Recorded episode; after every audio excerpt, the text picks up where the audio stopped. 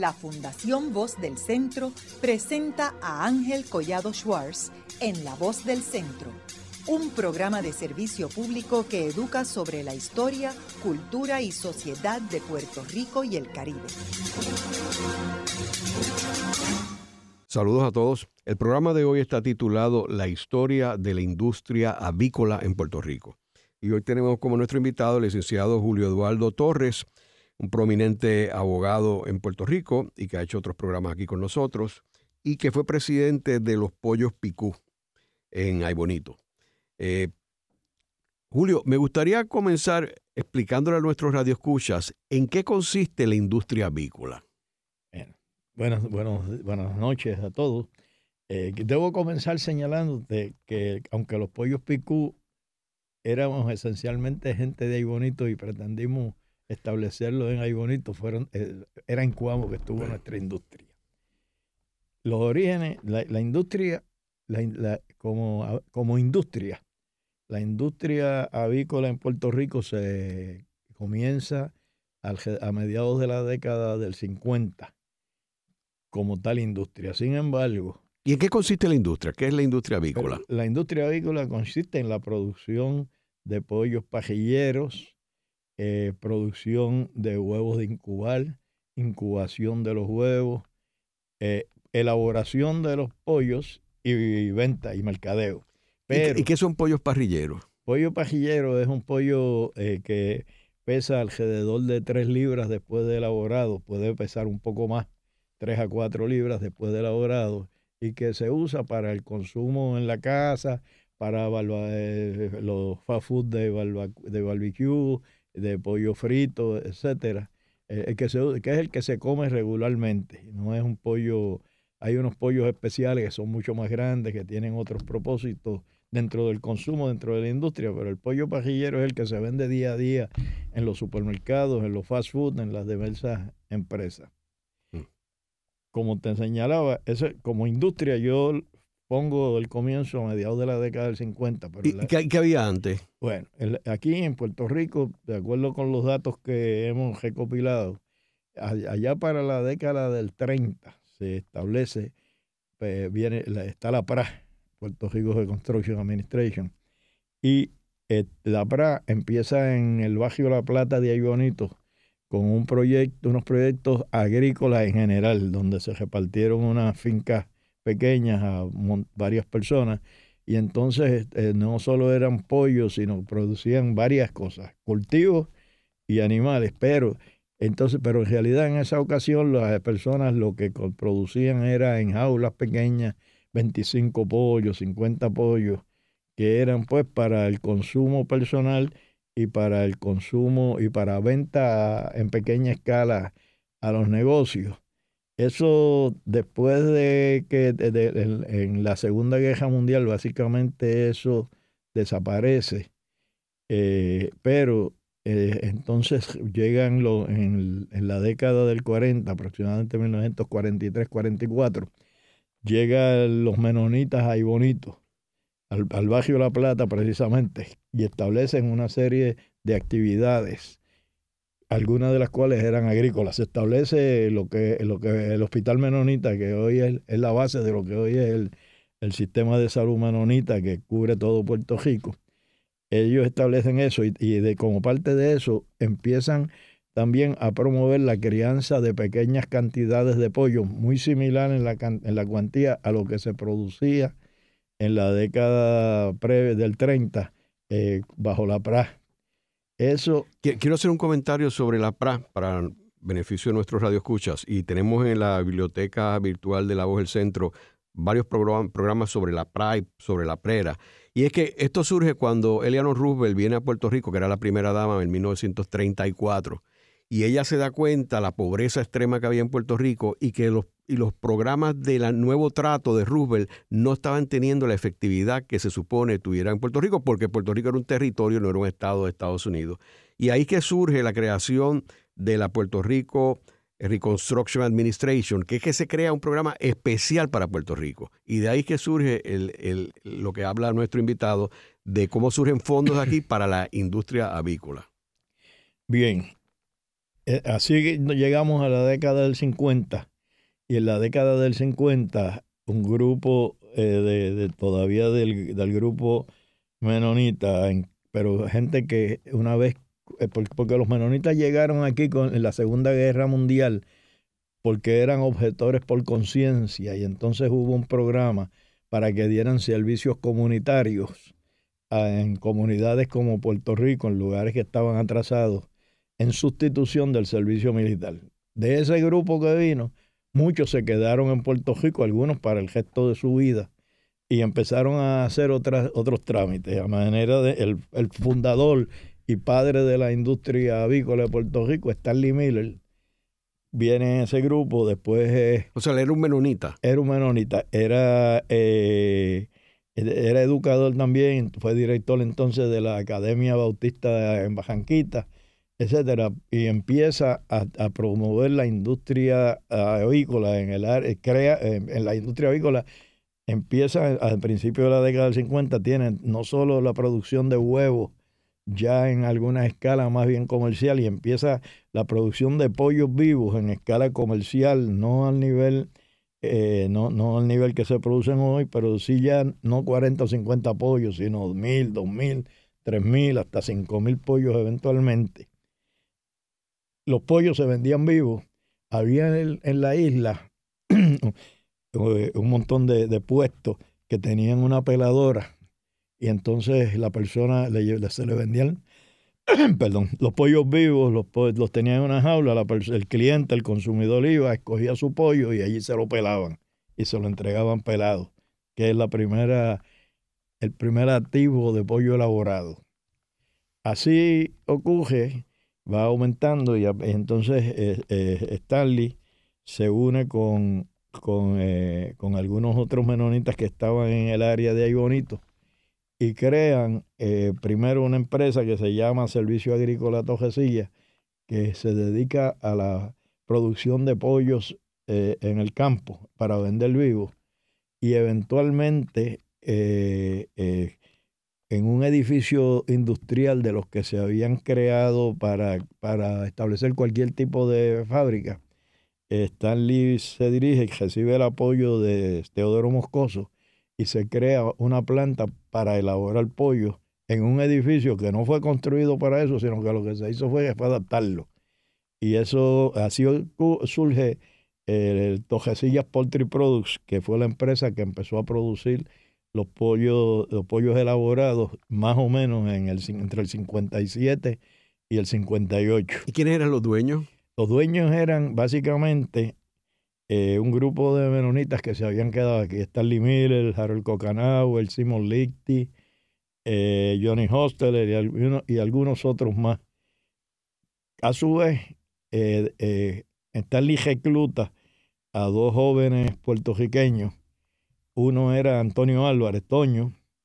Toño había sido discípulo de Stanley en Bajanquita.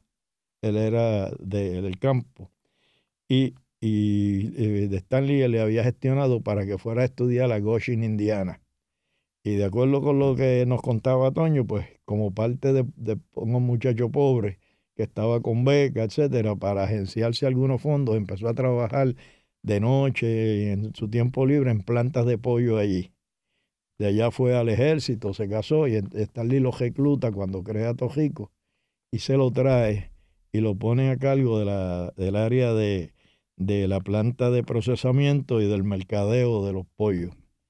Al otro, eh, al otro joven que recluta es a Joaquín Rodríguez Oliván, que es un agrónomo de, natural del barrio La Plata de Ahí Bonito, que trabajaba como eh, en, extensión agrícola, había sido maestro de agricultura, pero un hombre joven, de un nuevo liderato que estaba surgiendo en el pueblo que no solo era en la industria en los comercios, sino también en la política, etcétera.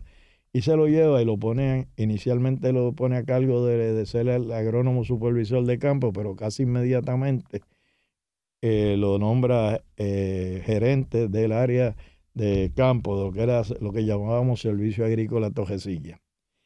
Joaco eh, se, se, operan como dos empresas separadas, la producción de campo y eh, lo que es la planta y el sistema que se utilizaba en esa época era eh, eh, servicio agrícola, traía los pollos de Estados Unidos recién nacidos, se los vendía a los agricultores, financiaba, la empresa financiaba, o sea, no le cobraba nada, pero se le, se le llevaba una cuenta de lo que iban consumiendo, los pollitos, las medicinas, eh, los alimentos, todo lo que tomaban, y a final de y, al final le vendía los pollos entonces al agricultor a Tojecillas Poultry Products, lo que es Tojico. Y Tojico entonces le pagaban una cantidad por cada libra de pollo vivo que entregaba y el agricultor hacía una ganancia o una pérdida en, en esa operación que necesariamente, pues si había, si había ganancia se llevaba su dinero y si había pérdida, pues se quedaba como una cuenta cobral que iba a tener que seguir pagando. Eh, Julio, y o sea, quiere decir que los pollos los traían de Estados Unidos, no, los, no, eran de aquí. Inicialmente eh, los pollitos se traían vivos de Estados Unidos, pero el, proyecto es una historia de éxito casi inmediatamente. Así que allá unos años más tarde, el grupo, quería decirte sobre los dueños que eh, Joaquín el, Tojico le, dio eh, una, una parte de la inversión a Joaquín y a Toño para que fueran con dueños de la empresa. y entonces, eventualmente, en Puerto Rico había eh, una, un par de incubadoras que se establecieron a raíz de, a raíz de, que la industria empezó a, crecer. Eh, con Agre, lo que Nebraska Consolidated Mills en ese momento había establecido en el norte un negocio que se llamaba, de, de procesar, que se llamaba Island Poultry, y se había establecido un par de incubadoras, una en el barrio de La Plata de ahí bonito, de eh, esta de una empresa de menonitas también, Moyos Chic, y, en el, y acá en Guaynabo eh, una, una, incubadora que se llamaba Nichols Poultry Farm. Eh, empezando en los primeros años, Tojico le compra Nichols Poultry para, para entonces incubar los huevos y entonces empieza a traer los huevos de Estados Unidos eh, para incubar y los incuba en primero en Guaynabo eh, se mueve la incubadora ahí bonito allá en principios de la década del 60 y desde allí, desde ese momento ha estado en el mismo lugar en la incubadora de Tojico. En esa época también, eh, la cuando yo hablo de Tojico, incluyo todo el conglomerado se crea, la, se inicia la producción de huevos de incubar en Puerto Rico. Y se produjeron varias granjas, en varias granjas eh, se dedicaron a la producción de huevos de incubar con excelentes resultados. Eh, así las cosas, pues eh, Tojico se convierte en, una, en la principal productora de pollo de Puerto Rico y elaboradora. La marca estos copa al mercado. ¿Qué por ciento tendría estos, estos pollos locales? Bueno, en esa época, Tojico tenía prácticamente el 100% de lo que era local, pero no creo que produjera más del 15 o el 20% del consumo total de Puerto Rico, porque en Puerto Rico casi siempre el consumo esto ha sido suplido por el pollo importado de los Estados Unidos, eh, usualmente pollo de calidad inferior. O sea que siempre el, pollo importado ha tenido el porciento mayor del mercado. No siempre, no siempre. Eh, cuando Tojico crece, pues vienen los depredadores, que es algo que hemos tenido a través de toda la historia de nuestra industria avícola de Puerto Rico. Los que quieren, los que ven ese éxito y quieren esto eh, cogerlo para ellos. Y entonces, pues Tojico crece eh, con, una, con unas deficiencias de capital porque su crecimiento fue eh, desmesurado, bastante, bastante fuerte, y eso lo obligó a entrar en una serie de financiamientos muy costosos, con intereses altísimos, eh, para allá, para 1963, 64, 65. y empezaron varias empresas a tratar de adquirir Tojico haciendo ofertas, etcétera, y poniéndole presión a, la empresa. Unas veces, pues, le dejaban de comprar pollo porque en la industria, la industria, uno de los problemas serios de la industria que no se ha podido controlar a pesar de que ha habido, hay formas de hacerlo, es que si tú, que los pollos llegan a su, a, la edad de mercadeo a cierta edad y, y, no los puedes dejar en el campo, no puedes seguirlos alimentando, se ponen grandes, se salen de peso, etcétera, y por el otro lado, y entonces eh, se pueden eh, eh, pierden las características que los hacen adecuados y entonces pues quienes tienen control del mercado muchas veces lo que hacen es que aguantan el mercadeo para forzar eso y forzar que los precios bajen. Y, y pues todas esas técnicas se usaron. Así que en 1966 el grupo encabezado por Stanley Miller eh, se vio forzado a vender la empresa a, a Nebraska Consolidated Mills en aquel momento, que es lo que hoy es Conagra. La empresa este, ya... ¿Y no tenía salvación, eh, Julio? Sí, tenía salvación, pero... El Estado no podía ayudar de una forma como hacen en otros países. Que pasa, lo que pasa que, lo que, pasa que, que cuando sigamos hablando se notará con esto, la, la salud eh, económica de la empresa en buena medida ha dependido de que el gobierno y los secretarios de eh, Agricultura en cada momento entiendan la empresa y la vean como no, no, no con la visión de los 50 de la agricultura y de, de los 40 y 50, que era el conuco donde se le daban unas poquitas de semillas y unos animalitos para el agricultor pequeño para que los criara, sino como una empresa industrial donde esto, el volumen es esencial para poder reducir los costos, poder competir en el mercado, etcétera. Y en la medida en que el, el, el, el gobierno no ha visto eso, pues no, no, no eh, en las ocasiones en que no lo han visto, eso ha puesto una tensión eh, fuerte sobre la industria. Y en esa época, eh, lamentablemente, un secretario, al final, en el, cuando se hizo la venta, el secretario de Agricultura, que era una persona muy, muy conocedora y de hecho, que era don Miguel Hernández Agosto, eh, no veía con buenos ojos el crecimiento de la industria porque no creía en ella.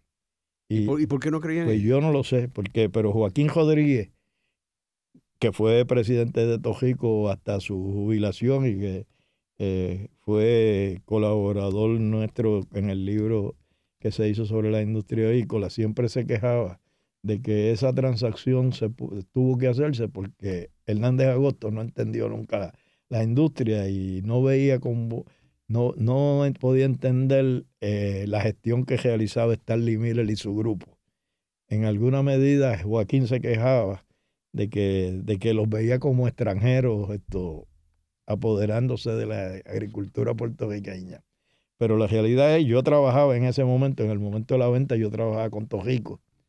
Y la realidad es que no hubo apoyo alguno del gobierno en eso. Que es irónico porque acabó vendiéndoselo a un extranjero. Sí. Esa, es la, esa es la vida. Pero no, eh, siempre, siempre también ha habido la visión de que si la industria decae, se puede hacer una cooperativa, la visión de la cooperativa de agricultores algo que después manejamos de otra forma en, el desarrollo de la industria, eh, pero, que, pero que, en la realidad, pues la participación de los agricultores como con dueños de la industria eh, puede y ha sido exitosa, pero, pero no, no la visión de que lo, sean los únicos dueños, a mí me parece que excluye varios componentes importantes que le ponen demasiado presión al futuro de esa empresa. Es que Stanley se ve obligado a venderlo. Eso se veía que, iba a tener porque, porque no era Conagra la única, Nebraska con Mil la única que estaba presionando para adquirirla. Había varias empresas compitiendo y pues parecía obvio. Eh, Antonio Álvarez se había dado cuenta de eso y un año y pico antes de la venta, en 1964, se fue y montó su propia empresa para vender pollos vivos.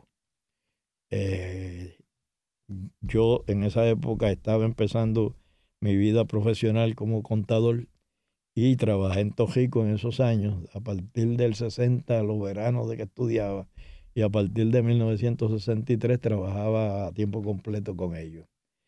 Y eh, en, el momento en que ocurre la venta, yo, yo soy uno de los que decide irse, que no, no deseamos trabajar por las, por las tensiones que habíamos pasado, eh, pues decidimos irnos de, de Tojico. Tojico, bajo, bajo el poder de traen a un norteamericano a dirigirla, pero eventualmente, eh, eh, unos años después, le pasan el, control a, Joaquín Rodríguez. O sea, el americano sale y Joaquín Rodríguez vuelve a ser ahora el jefe de la, de la totalidad de la empresa. Eh, mientras o sea, como empleado, como empleado. Como, como, gerente general, como empleado.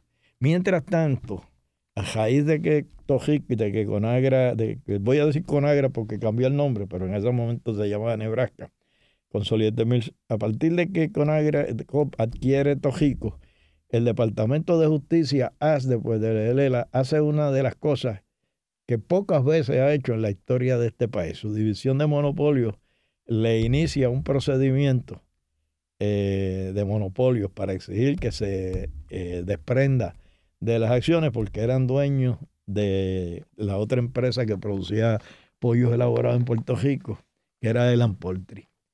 Y en 1968 aproximadamente llegan a un acuerdo mediante el cual eh, Conagra acepta desprenderse de las operaciones de Island Poultry y otra serie de condiciones, la más importante de las cuales desde mi punto de vista es que le, en vez de que los agricultores siguieran criando pollos eh, sobre la base de que le compraban los alimentos, los pollitos, etcétera, y después le vendían los pollos ya vivos a la empresa, se obligó a ofrecerle un contrato a, los agricultores en el que el, el, pago a los agricultores fuera a cargo de, eh, eh, por eficiencia, por cuánto, cómo, cuánto costaba producir la libra de pollo, pero que el riesgo, o sea, la empresa iba a ser dueña todo el tiempo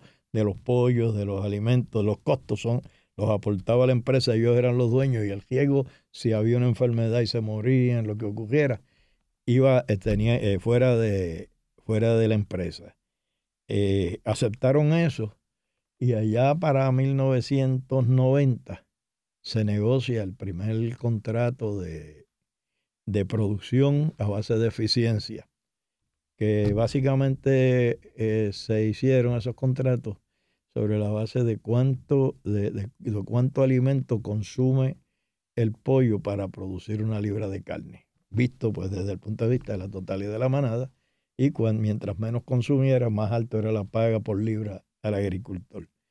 Eh, fue interesante, yo tuve la oportunidad, yo he tenido en esta industria unas oportunidades de aprender fascinantes, porque yo cuando yo me fui de, de Tojico en 1966 fui a trabajar en auditoría pública pero mi regreso, eh, eh, eh, pues, y, estudié Derecho, empecé de noche y terminé Derecho.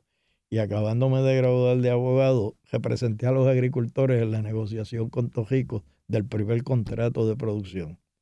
Y eso fue en 1990-91. perdón, 1970 al 71.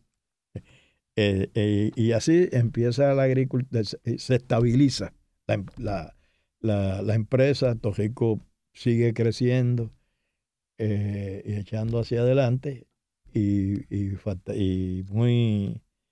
¿Qué por ciento tendría entonces del mercado? Yo no creo que tuviera, subió un poquito, pero yo no creo que tuviera mucho más. ¿Y los, los, importados seguían llegando? Los importados seguían llegando. Había, había unas reglamentaciones, pero uno de los problemas que ha tenido la industria también es que las reglamentaciones no se implementaban con mucha muy, eficientemente por parte de los funcionarios y de las agencias obligadas a hacerlo. Haremos una breve pausa.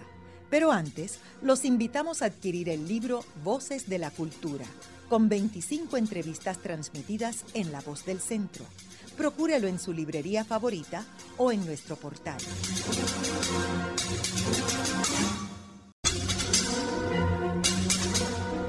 Continuamos con la parte final de La Voz del Centro con Ángel Collado Schwartz. Pueden enviarnos sus comentarios a través de nuestro portal www.vozdelcentro.org.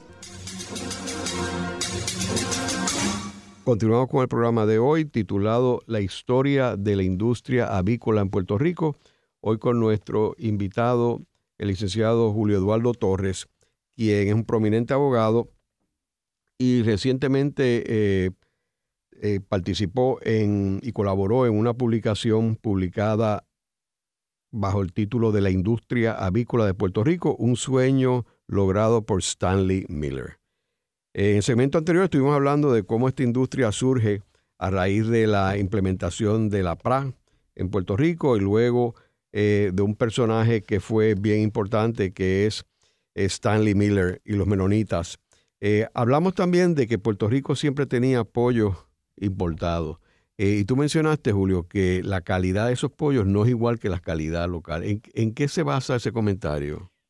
Mira, el pollo, el pollo elaborado, ha habido distintas épocas, pero el pollo elaborado, cada pollo es inspeccionado en la planta pollo a pollo. En este momento por un inspector federal, ya hace 40, 50 años era un inspector de Puerto Rico, pero que cada uno es inspeccionado y se, se, se, asegura de que tenga la óptima calidad en, ese, en el momento. Si el pollo tiene algún defecto, etcétera, se decomisa. Así que el pollo que sale de una planta en Puerto Rico, eh, por la tarde se, se, elabora y por la noche, en la madrugada, salen los camiones a entregarlo por todo Puerto Rico. O sea, es un pollo fresco, un pollo que tiene las características que se requieren eh, por ley federal y por los reglamentos eh, para asegurar la buena calidad y la salubridad. Eso mismo ocurre con los pollos que se venden, que se elaboran en Estados Unidos. Lo que ocurre es que los pollos que se elaboran en Estados Unidos se echan en llegar eh, en Puerto Rico, se echan en llegar siete y ocho días. Y eh, para que el pollo se, considere fresco, debe tener una temperatura que nunca haya bajado de 26 grados, una temperatura interior no menor de 26 grados. Pero todos sabemos que eh, es bien difícil que el pollo a los 8 días esté así. Es raro, en, en, mis años en la industria, es muy raro que tú lleves al mercado un pollo, llevar a un mercado un pollo de más de 3 días. De hecho, nosotros teníamos una política en Picu de que si llegaba siete días los regalábamos, a hogar crea, lo que fuera. Pero sin embargo, el, que, el llamado pollo fresco que llega aquí llega aproximadamente seis, siete días para ser manejado aquí, porque vienen por barco. Entonces, el, ese es, en primer lugar. El que no es fresco, eh, viene, eh, muchas veces salen, lo congelan, tratan de venderlo en otro mercado y después que estar unos cuantos meses congelados, lo envían a Puerto Rico. Entonces, ese pollo que cuando fue elaborado tenía las características requeridas, deja de tenerlas. Pero aquí la inspección no, no, no nunca eh, eh, toma en cuenta que la reglamentación requiere que se mantengan las características. Por lo tanto, el pollo que usted compra eh, eh, congelado y aún el llamado pollo fresco no necesariamente y, usualmente no tiene la calidad que tiene el pollo fresco que fue elaborado ayer o antier y le llega al supermercado, le llega hoy o le llega dos días después de elaborado y usted lo compra los dos o tres días o los cuatro. O sea, usted tiene la garantía de que ese es un pollo fresco. El llamado pollo fresco que viene importado no es pollo fresco. Mm. Y el pollo congelado no solo no es fresco, es, un pollo que muchas veces es piltrafa. Esa es en realidad la razón por la que eh, yo digo que la calidad nuestra sin duda es mejor siempre. Julio, en el segmento anterior nos quedamos hablando de cuando eh, Toño Álvarez se va de Torrico a raíz de la venta de la firma eh, Torrico a Conagra. ¿Y cómo, cómo él comienza esa operación? Ese pollo picú.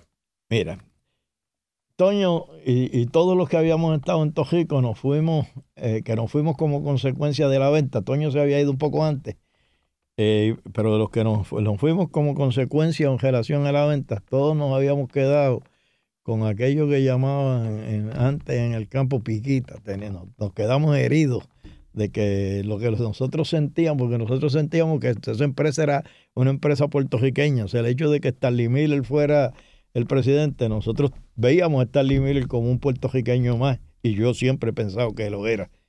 Ve, entonces nos quedamos con eso, y en 1971 a Toño se le ocurrió la idea de hacer una, una empresa, o sea, crear una planta para competir con Tojico. Y pues me lo, lo, planteó a mí, se lo planteó a un grupo. Y básicamente después de, mucho, había un el problema de capital, eh, pero se le planteó en el, a, raíz de que toma posesión el gobierno de 1973 de Rafael Hernández Colón, se le plantea a don Antonio González Chapel, que era el secretario de Agricultura, y don Antonio acogió con beneplácito la idea y, hizo todos los esfuerzos por echarla hacia adelante y nos prestó la ayuda eh, económica gubernamental porque nosotros se necesitaba en aquel momento un capital de aproximadamente dos millones y medio de dólares entre, entre la planta y el capital de operaciones y, era, era muy cuesta arriba para nosotros levantarlo, pero el grupo original que se creó éramos todos personas que teníamos experiencia en la industria. El grupo organizador, que teníamos eso que llaman en, inglés know-how de la industria y, que, y, podíamos hacer esa aportación y alguna aportación de dinero, que no era mucho. Entonces, eh, eh, creamos un modelo, que es un modelo eh, que yo pienso que fue, que yo pienso no, que fue muy exitoso y que debe servir de modelo similar a otras, donde nosotros íbamos a ser, los organizadores éramos dueños del 60% de las acciones y los agricultores del 40%. Entonces, ¿cómo, cómo se, el gobierno construyó a su costo la planta y nos la agendó a nosotros? Ah, se la agendó a Picu, pero se la agendó para recuperar la inversión total. O sea, el, el, agendamiento se determinó a base de la, del costo de la planta, depreciación y un interés al 3%. O sea, que tampoco no fue un regalo, ni mucho menos. Fue que la, inversión, o sea, fue la inversión responsable del gobierno en, en, promover una industria. A los agricultores se les financiaron el campo, los, los, los anchos, hubo distribución de fincas, se les financiaron los ranchos y se le dio una, en cada rancho una, una pensión pequeña de dinero para que le invirtieran en acciones de la empresa. Y, ese modelo fue, funcionó muy bien. Y así empezamos la, en el 1977, en noviembre del 77, empezamos a producir el pollo. Empezamos a producir pollo, pero que tú querés, eh, ahí estado en el mundo de la, de la promoción de negocio y publicidad es muy interesante. Eh, y es que, es que el pollo sale bajo la marca Somante, que era una marca que pertenecía a, un negocio de producir huevos que habían creado Antonio, Stanley Miller y su hermano después de salir de Tojico. Y la marca de huevos Asomante era la primera marca. Y ellos, no, eh, Asomante se lo habían vendido después de otras personas, pero nos prestaron la marca para salir al campo. Miguel Ángel Negrón creó nuestro primer jingle. Y el jingle era uno muy pegajoso que decía, Pollo Picú, ¿quién eres tú? Tú si eres fresco, etcétera, etcétera, etcétera. Y yo soy el pollo asomante. Y la gente empezó a ir a los negocios y en vez de pedir un pollo asomante, a pedir pollo picú. Dame un picú y dame un picú y dame un picú. Y, la, y pegó tanto que decidimos cambiarle la marca y lo pusimos picú. Así que este es un nombre que se inventó el pueblo, que, que creó el pueblo. El pueblo fue el que bautizó.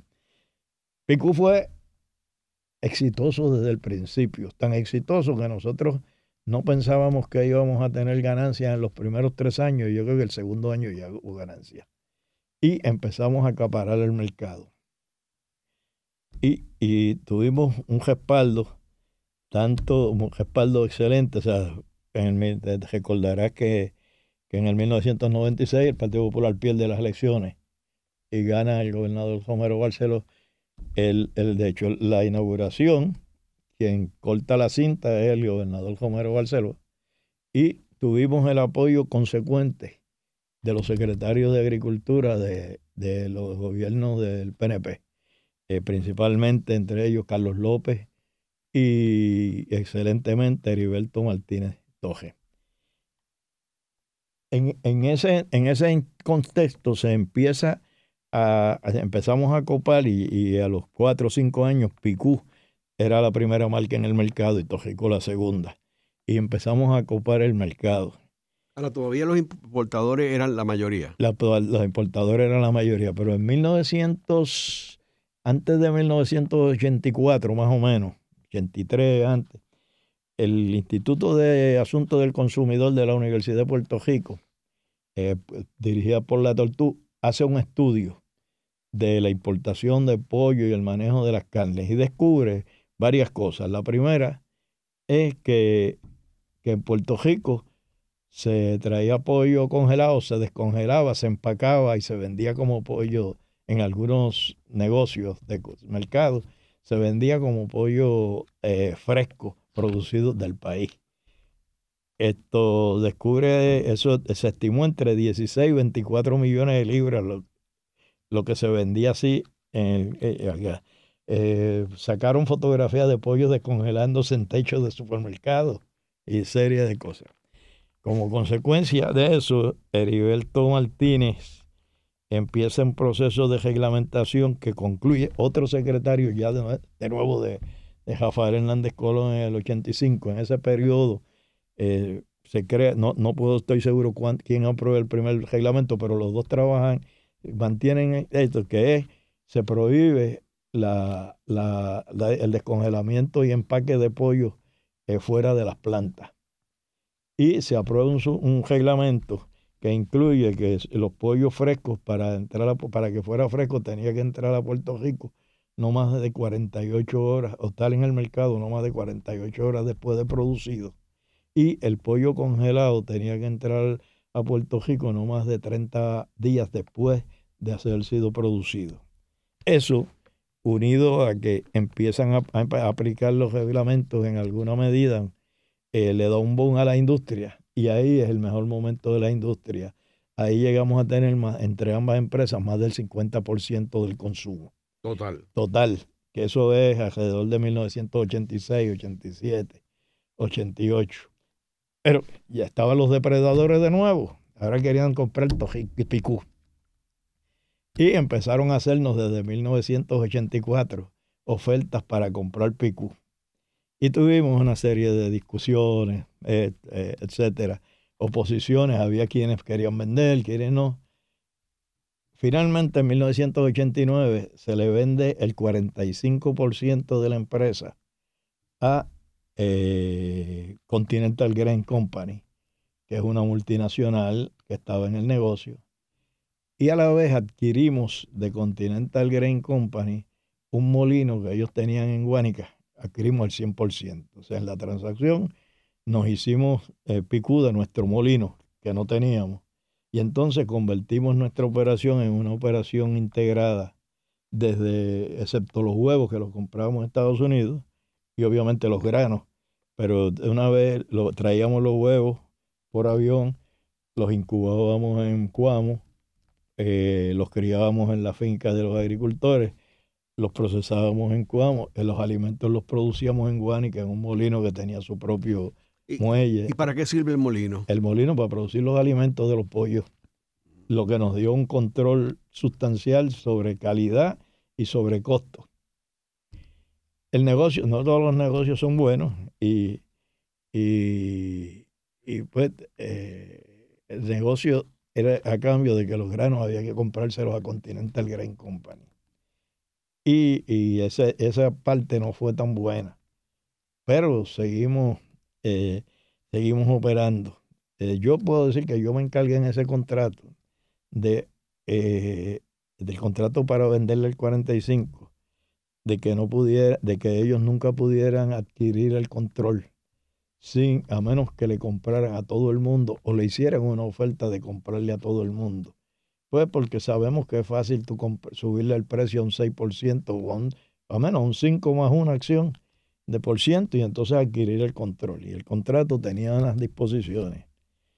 Y que eso ocurre en el 89, eh, Picú sigue siendo exitoso, pero entonces empieza eh, en, el, en, el 80 y, en el 91, llega al gobierno el, el eh, cambia, cambia, de gobierno, llega José y empiezan, a, empiezan los rumores de la creación de una nueva planta, que el gobierno, eh, obviamente, había unos agricultores de Tojico que estaban enojados y empezaron a, trabajar para una planta, pero en nuestra opinión, eh, equivocados en términos del análisis de mercado, porque la teoría es, pues si tenemos el 55%, queda un 45%, pero eso no es cierto, porque ese mercado del 45% en buena parte es el de cafeterías, etcétera, etcétera, que lo que consumían era pollo, eh, pollo de, segunda en el que, que, nosotros no podíamos competir.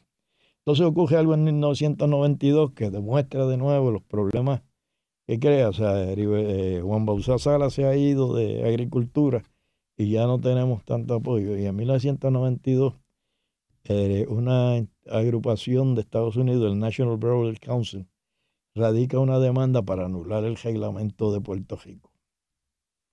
El que decía que no podían entrar pollo de más de 30 días congelados ni más de 48 horas si era fresco.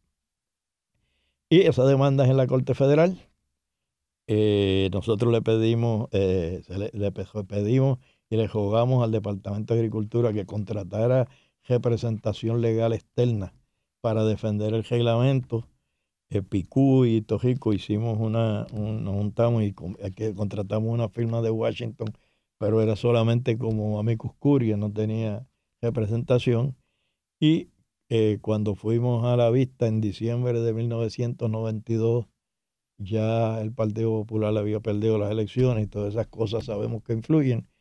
El gobierno no se presentó a defender el reglamento y el reglamento se anuló. Y entonces en una negociación de última hora, promovida por el juez que presidía la vista, se subió a 199 horas el tiempo para entrar pollo fresco, que es lo mismo que, que, eh, que, 7, 8 días, que eso. Y, y, se subió y se dejó sin efecto el de los 30 días. O sea que, que podía entrar pollo, el pollo congelado en cualquier momento. ¿Y eso, qué sucede con la empresa? Eso fue un golpe duro.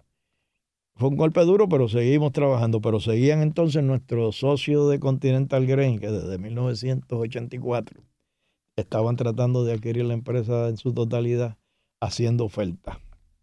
Y entonces la, em, estaba de comprar la totalidad de la empresa. Estaba, eh, la, estaba por un lado la amenaza de que se iba a crear en los 93, 94 la amenaza de que se iba a crear una, em, empresa nueva. Esto, perdón, se iba a crear una empresa nueva que venía a competir. Y estaba por el otro lado la presión de Continental haciendo ofertas y la otra, y el hecho de que, de que los, las operaciones, los ingresos habían bajado. Y una buena parte de nuestros socios en la empresa eh, deciden que quieren vender. Y entonces, pues, esto, nos pusimos algunos, nos pusimos patriotas. Y en una reunión en, en un restaurante ahí bonito, después de salir de una, de una reunión de, donde se decidió la mayoría que querían vender, Osvaldo Rivera Mercado, Chiqui Rivera, que era el era uno de los socios fundadores, el, había, el ingeniero que había construido Picú y había construido Tojico, etcétera, estaba él, estaba Nelsa López y yo, en torno a una botella de vino decidimos hacer todos los esfuerzos para mantener la PICU una empresa puertorriqueña. Y la historia de lo que ocurrió ahí es bastante larga, pero usando las disposiciones del contrato que impedían que aquellos compraran, sino le compraban a todos a base de una fórmula. Esto terminamos en el 1995, creamos un grupo de puertorriqueños unidos a, a Osvaldo y a mí, que éramos accionistas, entre los dos controlábamos como un 20% de la parte puertorriqueña. Esto nos unimos con un grupo y adquirimos la mayoría de las acciones de Picú. Así que nos quedamos en 30 de septiembre del 95. En, el grupo nuestro controlaba como el 51, 52% de las elecciones. Un pequeño grupo de agricultores que quería quedarse y que nosotros, porque nosotros queríamos que los agricultores se quedaran, pero en realidad la oferta a ellos les parecía muy buena y temían los riesgos. Este un pequeño grupo aún decide quedarse y controlaba como un 3, un 4% y Continental Grain el 45%. Y ahí cambiamos la, la dirección. El negocio más o menos tuvo sus altas y bajas, siguió creciendo. Eh, nuestra relación con Continental Grain se fue deteriorando y decidimos que que se tenían que ir. Nosotros en ese periodo esto, empezamos a hacer, a, a una serie de cosas nuevas. Hicimos una inversión adicional con un financiamiento que conseguimos los socios nuevos que estábamos. Y en 1997 compramos la parte de Continental y devolvimos a, fue a una compañía 100% puertorriqueña más o menos manteníamos, se mantenía el mercado igual, Tojico y Picú controlando más del 50% del mercado. Pero en 1998 pasan dos cosas serias. La primera, que abre, va a abrir la empresa promovida, la empresa, la tercera empresa que el gobierno había promovido. Y esto, pocos días antes o alrededor de la fecha de la apertura, viene el huracán George y el huracán George le dio, le dio duro a, nos dio duro a nosotros. Eh, nos mató más de dos millones de pollos a Picú. Porque Acuamo fue el área de nuestros productores, fue donde más duro azotó. Abre la otra empresa. Cuando Picú regresa a producción en el 99, el mercado no aguanta toda esa producción y se cae el mercado y la empresa que se había creado en Salinas, Papri, esto deja de producir entre 1999 y 2000 y nosotros llegamos maltrechos al 2000.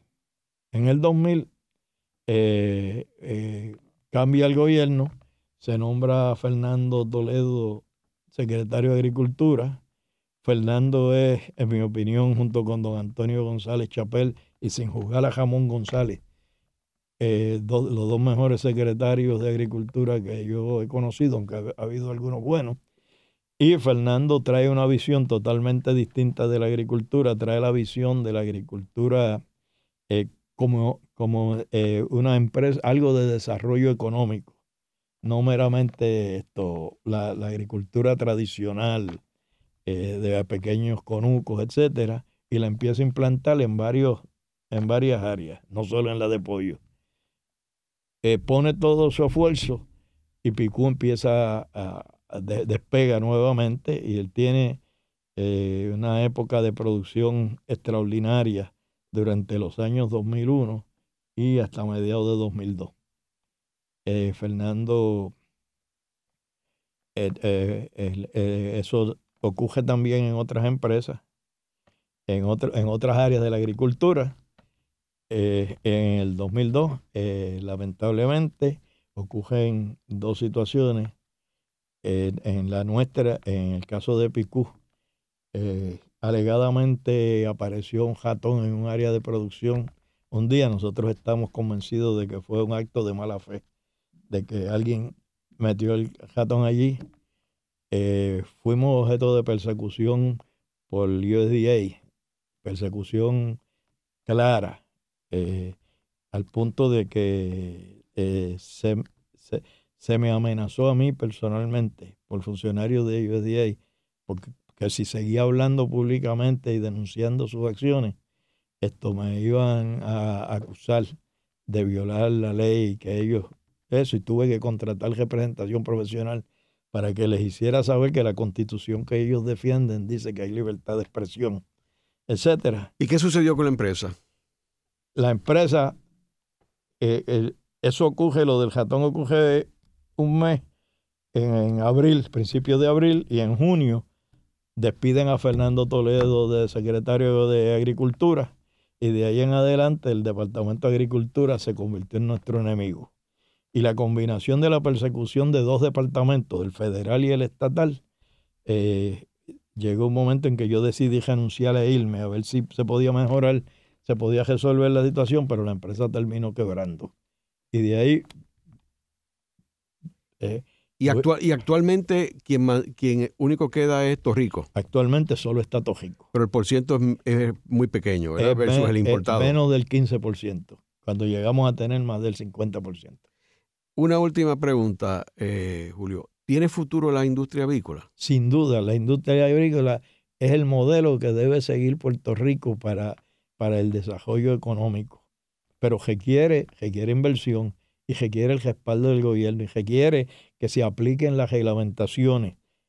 Eh, eh, porque uno de los, segundos, de los problemas es que no se aplican las reglamentaciones ni se atienden los procesos y la, la competencia desleal la destruye y si, si aplicaran las reglamentaciones, la industria, yo no tengo duda que puede ser un puntal en el desarrollo económico de Puerto Rico. En el programa de hoy hemos discutido la industria avícola en Puerto Rico.